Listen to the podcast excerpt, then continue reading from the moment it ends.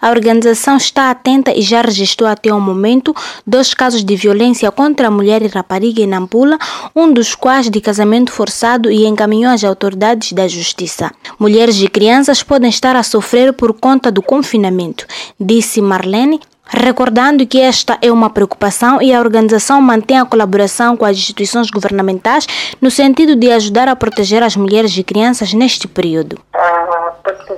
Mulheres e homens uh, partilham o mesmo espaço 24 horas uh, por dia. E naturalmente uh, homens e mulheres que vivem em, em relacionamentos uh, abusivos, em relacionamentos tóxicos ou relacionamentos violentos, estão cada vez mais vulneráveis a, ao agravamento dessa situação de violência uh, baseada no gênero, tanto violência física, violência psicológica, inclusive violência sexual. E aponta como uma organização da sociedade civil. Tem estado a prestar atenção ao nível da província de Nampula sobre os contornos deste pandemia na vida das mulheres. Com as limitações causadas pelo vírus, a forma de fazer chegar a mensagem contra a violência nas comunidades é o uso de megafones e a divulgação de mensagens através das rádios comunitárias, para além da conexão com as várias plataformas que ajudam a colocar a mulher em segurança, como o caso do Spotlight e Mulheres com Vida.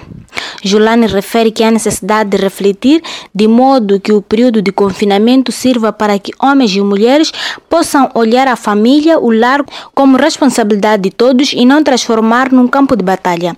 Uma reflexão que não foi feita no lar de Dulce João, de 28 anos de idade, residente na cidade de Nampula, que há três semanas teve que abandonar a casa onde vivia com seu marido por conta da violência psicológica que se agravou depois que ela perdeu o emprego em consequência da redução de colaboradores na loja de vestuários em que trabalhava. Onde eu vivo, na minha casa com meu marido, não há entendimento. Sofro de violência psicológica. Ele me humilha.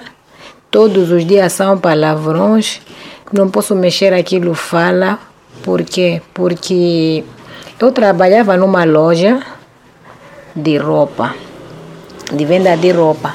Então, na loja éramos seis funcionários e tiveram que dispensar três e eu fui uma das que perdeu o emprego. E não tenho contribuído para o sustento lá de casa. Então, por causa dessa situação, enxotou-me de casa, tive que sair de casa com minha filha. De Nampula para Voz da América, Dina Sualenhe.